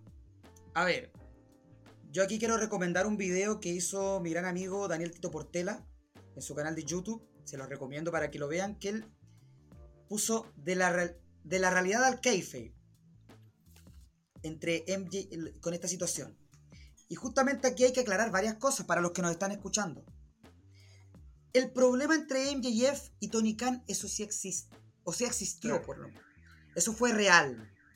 O sea, todas las partes dejaron entrever que MJF no estaba feliz con su contrato con All Elite Wrestling, que la paga que él que estaba recibiendo no se comparaba con lo que estaban recibiendo los ex WWE, desde incluso desde Christian Cage hacia arriba.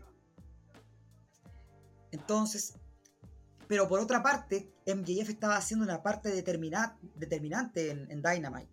La rivalidad con CM Punk, la rivalidad que, tuvo con Warlow, eh, antes de eso, toda la rivalidad que tuvo con Darby Allin. Con Chris Jericho. Con Chris Jericho. Y cada vez más hacia atrás. Lo que MJF se convirtió cada vez más en un rol fundamental en los programas de AEW. Era como una de esas rivalidades más esperadas además por el nivel de promo que tiene, y que es un luchador en el ring, que, en el cual yo no era seguidor, pero creo que me ha ido sorprendiendo. Creo que cuando se, se, lo toma en serio en el ring, sorprende. Por una lucha que me sorprendió, que se la recomiendo a nuestros seguidores que, que le den una, una, una revisión, es la lucha que tuvo en JF con Darby Allin en Fulgir el año pasado. Sí. Que fue muy buena fue la lucha que abrió el evento. Fue una muy buena lucha y, esa me sorprendió, me hizo ver otra mirada de MJF que yo no tenía. Entonces, dicho eso, es alguien que sin duda alguna él está buscando un rol mayor, una paga mayor. Es alguien que también se ha reportado que WWE está muy interesado. O sea, ellos quieren a MJF. Y yo creo que Cody también está haciendo lobby para que eso suceda. Yendo a la promo, NJF en esto es un maestro. creo que cuando hablamos de Double or Nothing, en las predicciones junto a, junto a Xavi, si no me equivoco, ¿Mm? ¿Sí? hablamos que la lucha con Warlow significaba un cierre de ciclo para NJF. ¿Te acuerdas? Sí. Creo que esta Pipe es el comienzo de la nueva etapa de NJF. ¿Qué mejor Exacto. manera de, de comenzar tu segundo capítulo? Entonces, utilizaste este. eh, Entonces, pero también hay que dejar claro varias cosas. Cuando se da esta pipe bomb, ya el hecho que exista esto me deja claro que el, que el problema entre MJF y AEW o ya se solucionó por completo o está en vías de eso.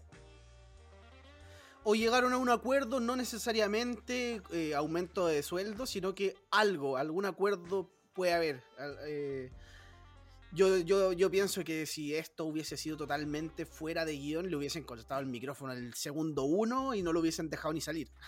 Además, esto, esto revela también a la vez una gran verdad que pocos la quieren aceptar. Pero seamos sinceros, nosotros que amamos el wrestling, amamos la lucha libre, hay que aceptar estas verdades. Quien hasta el día de hoy crea que la pipe bomb de CM Punk no estaba ionizada, por, aquí cerremos por fuera. Sí, pues, totalmente. O sea, esa, to- la pipe bomb de CM Punk, sin duda alguna, eso estaba con permiso de Vince McMahon. Entonces, dicho esto, dicho eso, eh, creo que ya a mi visión es probable que ya hayan llegado a un pseudo acuerdo y ellos tomaran la decisión para llevar esto a televisión.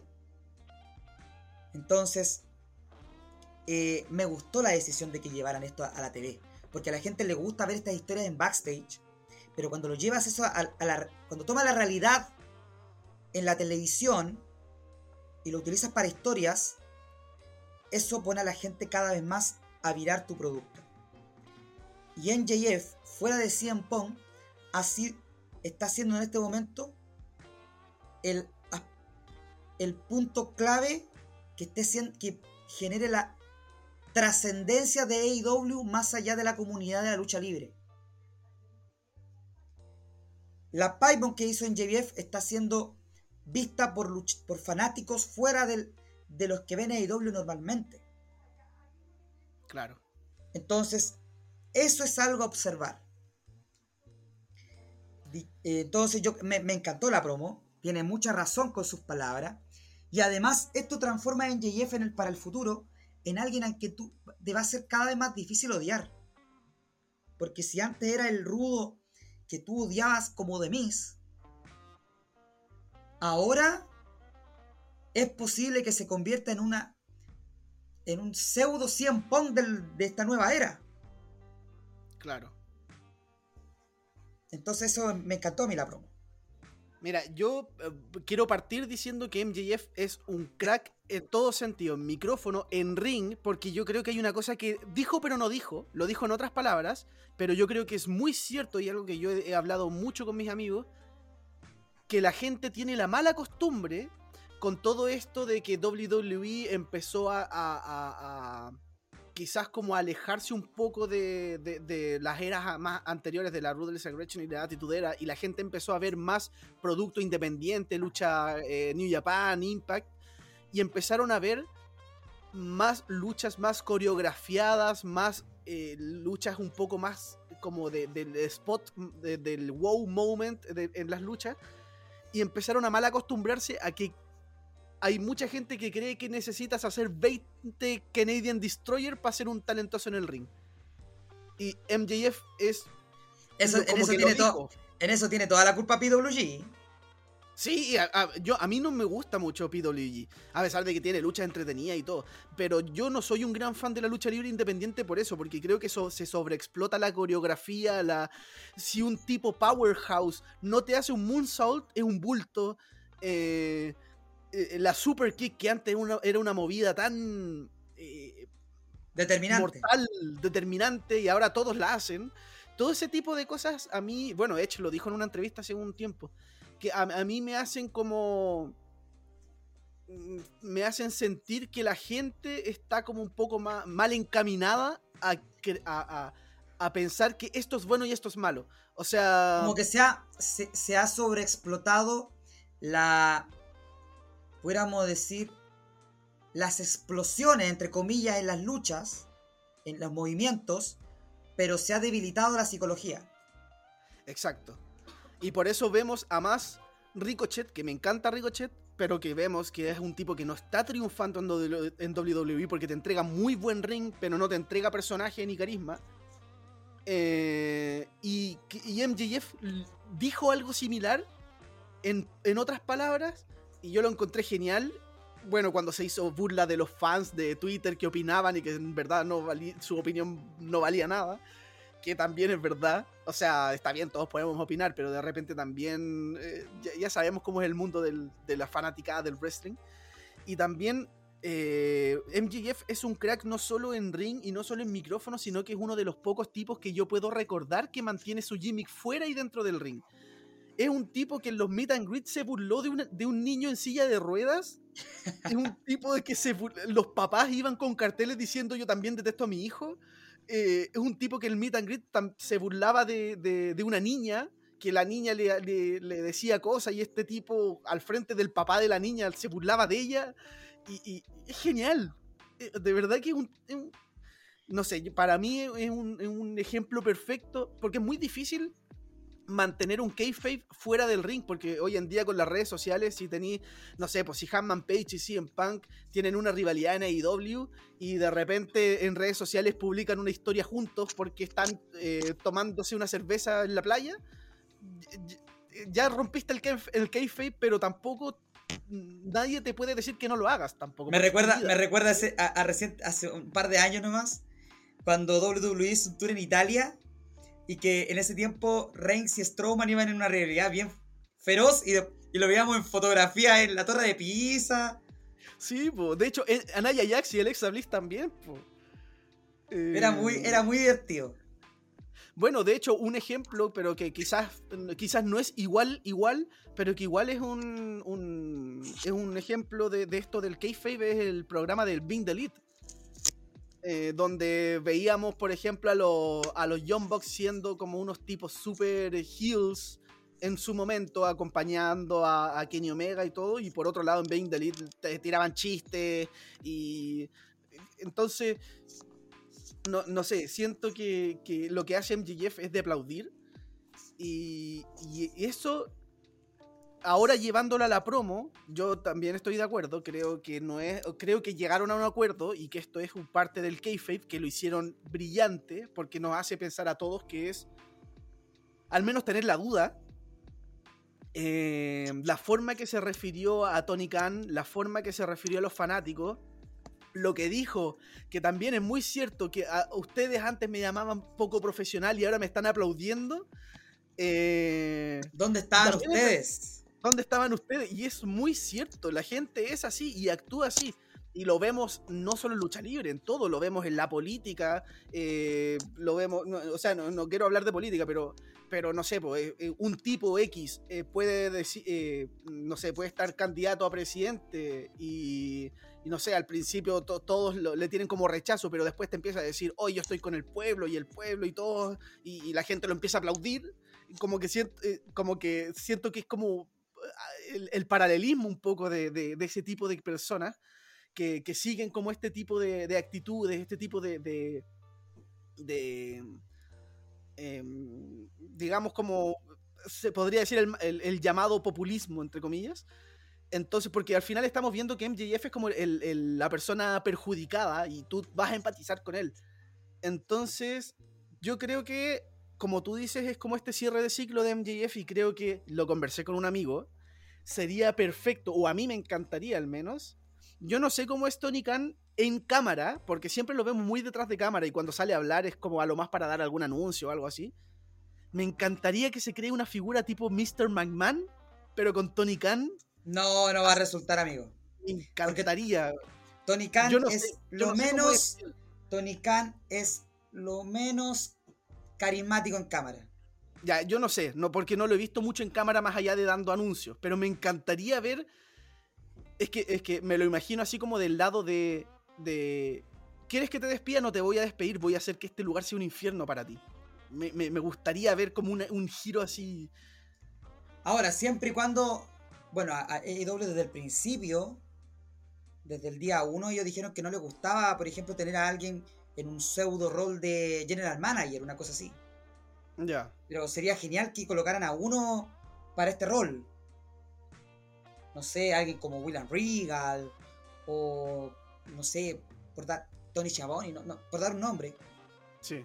Pero que alguien que exista en ese rol de supuesto general manager y que se enfrenta a MJF en este aspecto. Pero, pero no, yo creo que lo van a mantener así. Vamos a ver cómo van a continuar esta historia. Em, si, si antes de la lucha con Warlow nosotros eh, poníamos a MJF muy lejano a un rol estelarista o un rol de campeón, creo que lo que hizo el miércoles lo volvió a estar cada vez más cerca de llegar a ese rol. Sí.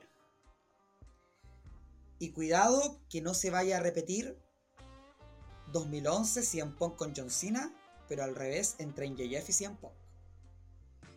Sí. Cuando se resuelva toda la debacle que acaba de suceder. Bueno, de hecho, cuando se fueron a comerciales, sí, en Punk fue el que. El que lo no sé si lo viste. Sí, Claro, y, y MJF se va enojado y todo el tema. Y yo creo que hablando de campeonato podríamos pasar a eso. A, a ese tema. Uy, ese es un tema que me tiene dolorido. Así es. Bueno, para poner en contexto, CM Punk sufrió una lesión y dejará vacante el campeonato mundial de AEW. No lo va a defender en Forbidden Door. Y bueno, lo que va a pasar es un misterio, la verdad. Eh, Yo lo tengo, yo tengo lo que va a pasar. Ya, tú dijiste que tenías unos, deta- unos detalles que yo no tengo. Ten- yo sé la noticia en el global. Tengo los detalles. Exclusivo Ay. aquí para, para tu podcast. A ver, de partida ahí te voy a corregir en algo. Aquí esto, estas ideas raras de Tony Khan, pero bueno. CM Punk no va a dejar vacante el título. O sea, él quería dejarlo vacante, pero Tony Khan rechazó esa idea. Ah, ¿Qué es lo que va a pasar? Es que CM Punk va a entrar a cirugía de las rodillas y va a vivir todo ese proceso de recuperación, va a salir de la acción, pero en nombre él va a seguir siendo el campeón. ¿Qué va a pasar? Sino que va- se va a nombrar un campeón interino. La ah, como lo que pasó con el TNT, como- ¿no? como lo que pasó con el campeonato TNT en enero. Entonces, ¿qué va a pasar? Que CM Punk sale de la acción y en nombre sigue siendo el campeón de IW, pero por ahora se va a nombrar una nueva persona como que va a tener ese campeonato interino hasta que regrese CM Punk. ¿Cómo se va a nombrar? Este miércoles en Dynamite van a abrir el show con un Battle Royale con una batalla real con todas las, las estrellas top de AEW. Donde al parecer, pare- eh, al parecer no estaría Hackman Page. Porque Hackman está buqueado para otra lucha más adelante en el show con David Finlay. Entonces, hasta, el, hasta por ahora, eh, parece que Hackman no va a estar en esa batalla real. ¿Qué va a pasar? Entonces, abre el show con la batalla real. Y quien gane esa misma noche va a enfrentar a John Moxley. ¿Por qué? Porque John Moxley es el número uno en el ranking actualmente. Quien gane entre Moxley y esta persona que gane el Battle Royale va a ser el primer retador al campeonato interino en Forbidden Door. ¿Cómo se va a sacar el segundo retador? El próximo domingo, en Dominion, de New Japan Pro Wrestling, que es el 12 de junio, se van a enfrentar Hiroki Goto con Hiroshi Tanahashi. Y el ganador de esa lucha va a ser el segundo retador por el título interino de AEW en Forbidden Door en el evento estelar. Entonces será el ganador de entre John Moxley y el ganador de la batalla real del miércoles en Dynamite versus el ganador de Hiroki Goto con Hiroshi Tanahashi en Forbidden Door y de ahí sale el campeón interino. Y quien sea el campeón interino y si lo logra mantener con el paso del tiempo, cuando CM Punk se recupere, van a hacer una lucha de unificación. Entre Punk y quien sea el campeón interino para sacar ese campeón definitivo. Es una cosa muy enredada, Es confuso. Ah, Yo no soy Pero- muy fan de, los campeones interinos, la verdad. yo tampoco. Pero es idea by Tony Khan. ¿Qué te parece? Yo no soy muy fan, como digo, de los campeones interinos. No me gusta mucho la idea. Es como el campeón no canon. Eh, entonces, como que. No sé. Mm, Creo que. De alguna manera le veo el lado positivo a que no deje vacante el campeonato 100 Punk. Em, pero claro, tienes que tener de alguna manera algo llamativo hasta que se recupere. Y ese algo llamativo, claro, quizás lo que se le ocurrió es que haya otro campeón que sea como el campeón interino. A pesar de no ser fan de, de esto de los campeones interinos, creo que es una oportunidad de crear un, nue- un- un nuevo estelar. Y Sí. no dárselo a Hanman Page, por ejemplo. Que yo considero Eh. que es un error. Si se lo das a Hangman de nuevo, es un error. Claro. Y eso que te lo dice acá yo, un fanático de Hangman. O sea, Hangman, eh, yo soy, me he vuelto fanático de él. Pero creo que después de lo de Double or Nothing, tú tienes que reconstruirlo. Sí. Y creo que esto, esto de los campeonatos interinos, si lo vas a hacer, creo que lo tienes que aprovechar. Y lo tienes que, se lo tienes que dar a alguien para que salte al estelarismo. Y ese alguien podría ser una NGF, podría ser, por dar nombres, podría ser, bueno, es que en verdad ahora con Forbidden Door, considerando que el, el- oponente podría ser probablemente Tanahashi, eh, Yo tengo un nombre. Yo a ver, yo tengo dos opciones. Voy a sacar a MJF del panorama que pudiera ser interesante. Creo que es el nombre que es correcto. Pero no sé si AEW se va a atrever a llevarlo a ese, a ese puesto tan pronto. Creo Mm. que la situación de Punk les vino de sorpresa. Y, van, y es- yo creo que todo este fin de semana están teniendo que tra- eh, transformar todos los planes sobre la marcha. O sea, a mí me encantaría que ganara todo esto en JF para volverlo campeón, pero no sé si van a estar dispuestos a eso. Entonces, si yo lo saco del panorama, para mí yo tengo dos vertientes. O A se ver. van a ir por el lado lógico, que no me gusta, aclaro eso, y se van a ir por John Moxley de nuevo. sí, él también lo pensé, pero no, no me gustaría. Porque tampoco. la. Porque. Por, por dos cosas. Porque Moxley sigue estando bien over con la fanaticada en AEW. Y también. Por tres, mejor dicho. Porque está bien over todavía. Dos. Porque su reinado, lamentablemente, la pandemia lo, lo vio debilitado. No, no pudo estar con un público. Y tres. Porque New Japan ha venido construyendo desde hace meses la lucha entre John Moxley y Hiroshi Tanahashi. Entonces, es muy probable que esa sea la idea. ¿Cuál es el nombre que me gustaría? Y quizá aquí voy a ser bien controversial, porque no a todos les ha gustado. Yo leí en redes que no a todos les gusta esta idea. Adam Cole. Para mí debiera ser Adam Cole. ¿Por qué? Te hago la pregunta que me hicieron también a mí en su momento. Fuera de Okada, ¿qué es lo más importante que tiene New Japan Pro Wrestling fuera de Japón? Fuera de Japón. Sí. ¿Qué es lo más trascendental en New Japan fuera de Okada? Bueno, está Kota Ibushi, está. eh, No, pero que genere. está- Pero me refiero que, que genere impacto en los fanáticos estadounidenses y a nivel mundial. Mm, pues yo- bueno, yo estoy demasiado perdido con New Japan, hace mucho que no lo veo, pero es- eh, a ver, Tanahashi está. Will Ospreay podría estar. eh, Te doy la respuesta.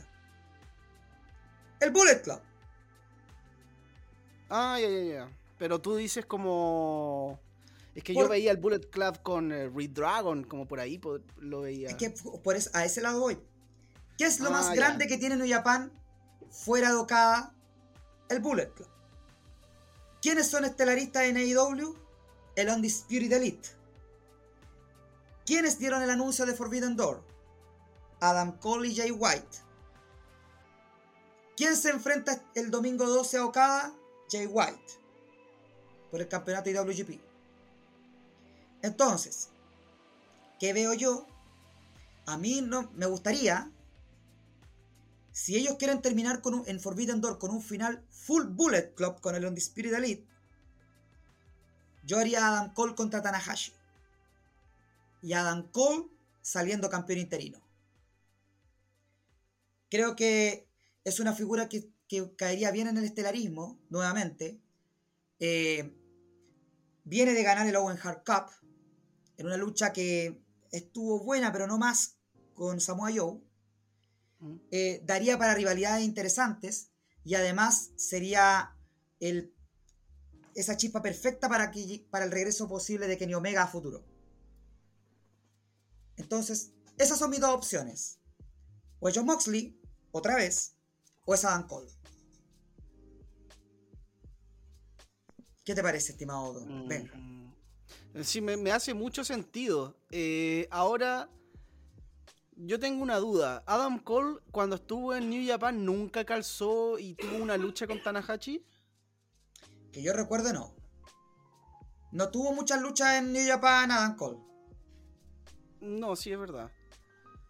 Pero sí, es que, claro, yo lo que no quiero ver, que eh, eh, si, es que si es que no se han enfrentado antes, me gusta la idea.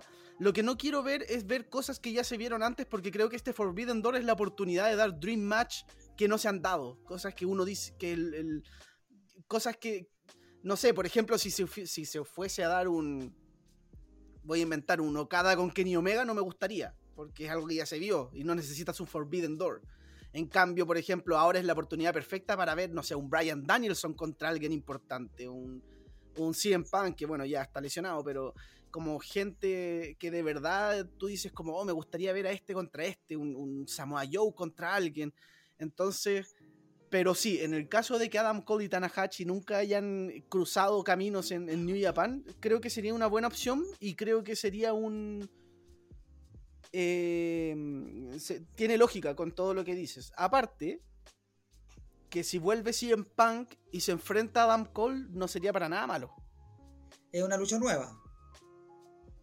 Exacto. Entonces, ¿y, y- y ves a alguien distinto de estos nombres? Estuve pensando, pero no sé si tiene mucho sentido a Brian Danielson. Más que nada porque igual me ser, gustaría pero- ver- Me gustaría también, pero no le encuentro sentido enfrentarlo con Moxley. Porque el que gane la, la batalla real tiene que pasar a Moxley. Y en este momento ambos son equipo. Entonces, mm, a mí no me haría mucho sentido. Lo que sí me haría algo de sentido es ver a Tanahashi contra Brian Danielson. Pero porque Brian Danielson, una de las razones que querí, de las que se fue de WWE es porque quería este tipo de oponentes. Eh, Sí. Brian, Danielson quiere a Okada, quiere a Tanahashi. Y alguien que quiere bastante, si no es Okada o Tanahashi uno de sus rivales, es Zack Sabre Jr. Que también se podría dar en Forbidden Door. Que, que yo creo que es el gran rival que quiere enfrentar Danielson por el tema técnico. Sería un luchón. A mí me gusta. Zack Sabre Jr., hay mucha gente que no le gusta, pero a mí, a mí me gusta. Que tuvieron la oportunidad de conocerse en el Cruiserweight Classic. Claro. Entonces, pero está interesante. Vamos a ver qué va a pasar en AEW. Creo que este, este Dynamite del miércoles próximo pintaba para ser un Dynamite, eh, en este caso, imperceptible. Y al final va a ser un Dynamite histórico. Sí. O sea, si este Dynamite estuvo bueno, el del próximo miércoles va a estar mucho mejor. Claro. Entonces, vamos a ver qué, qué va a suceder allí. Yo me, voy a- me, me quiero atrever que va a ser Adam Cole, el, el retador y el posible campeón interino de AEW. Pero si me voy por el lado del corazón, luego del miércoles, MJF, por supuesto. Sí, igual creo que no es. No sé si es tan llamativo. O sea, quizás ahora sí. Pero no sé si es como el Dream Match Tanahashi con MJF. No, sé No, si es no lo como- es. No es ese Dream Match que todo fan quiere ver. Estoy asumiendo que Tanahashi va a ganar en New Japan porque creo que es el hombre. Sí, es el hombre, ¿no? Creo que Du- Hiroki Goto no tiene la credibilidad para llegar a un evento estelar eh, de dos empresas que Tanahashi. Tanahashi es el ace de New Japan. Claro, O sea, y si no era Tanahashi, era Okada. Entonces, eh, yo creo que ese va, a ser la, ese va a ser el retador. O sea, esta lucha que hicieron para dominio es una, es una forma netamente de, de decir que Tanahashi ganó algo para llegar ahí. Claro, que no, no llegó de la nada. Claro. Entonces, vamos a ver qué va a pasar, pues, estimado. Vamos a ver, vamos a estar atentos entonces porque va a estar interesante lo que va a estar pasando en AEW. Y ahora, a pesar de que no tenía nada de hype por Hell in a Cell, creo que ahora que estuvimos harto, que lo estuvimos conversando y estuvimos dando diferentes resultados, me llama más la atención saber qué puede pasar, al menos en ganadores, en posibles Claro. caminos que se pueden ir construyendo. Y, y, y bueno, yo creo que em, también vamos a poder ir sacando conclusiones de, de cosas que se podrían ir armando para Money in the Bank. Así es, yo creo que se viene. Yo, yo tengo, le tengo ganas al Morning the Bank. Sí, creo que va a ser un buen evento, pero creo que Le- necesita ser construido de una manera llamativa. Eh, Bueno, Necesitamos ver no- cosas nuevas. Feudos nuevos. Eso. Ya no tienen la presión de llenar un estadio de 50.000 personas, pero igual necesitan hacer algo llamativo para poder pavimentar un buen camino a SummerSlam y algo que de verdad. Porque si bien Money in the Bank ya no va a ser en un estadio, SummerSlam sí, al menos por ahora. Entonces, Claro, es tienen que, que mostrar. es que SummerSlam lo tienes que construir grande por ser el segundo gran evento del año. Sí. Tienes esa presión. O sea, me extrañaría si para SummerSlam no vuelve Brock Lesnar. Claro. Incluso la idea de Cena también. O sea, yo tengo a. a- si no es Lesnar el que vuelve, Cena va a, ta- va a estar. Además, me hace sentido que Cena vuelva para SummerSlam porque justamente este mes se, se- WWE va a celebrar los 20 años de John Cena. En su Ah, carrera. ya. Además, eh, yo creo, yo sé que Cena va a querer regresar. Él va- eh, vamos a verlo regresar a Cena, pero en términos, en periodos cortos. Entonces, va a estar interesante. Yo quiero tenerle fe a- al post Hell in a Cell Sí, y no seguir viendo más de lo mismo. Claro, y, y que la gente tenga en cuenta lo que está pasando en WWE, no como ahora que, que pas- yo, solo porque estoy con este podcast, con mis amigos, me estoy enterando de que de las fechas de, de Hell in a Cell, porque si no, no, no me, no sabría que era este domingo. si es que no fuese por el podcast. Claro. Así que eso. Muy bien, ya estamos con todo lo que teníamos que abordar, así que bueno, un capitulazo, me gustó mucho la, esta grabación a pesar de que, que nuestros amigos Xavi y Andrés eh, no pudiesen estar. Así que muchas gracias Douglas por acompañar, porque se armó una muy buena conversación y, Gracias a ti. y nada. Coméntanos también dónde te pueden seguir, dónde te pueden escuchar y obviamente la invitación siempre está abierta para, un- para futuros episodios. Por el momento me pueden encontrar en los canales de YouTube, con- a veces con, con Carlos Toro o con Daniel Tito Portela, en sus canales de YouTube respectivos. Y próximamente en Siempre hay cosas que decir, Spotify e Instagram. Perfecto. Muchas gracias, Douglas. Gracias a ti, Benja, por la invitación nuevamente. Y muchas gracias a la gente que, que nos escucha. Así que vamos a estar eh, con más grabaciones, más cosas que hablar, sobre todo si nos dan más material para seguir hablando. Así que muchas gracias a, eh, a todos y nos estamos escuchando en una próxima oportunidad. Hasta Chau, la próxima, Jovers.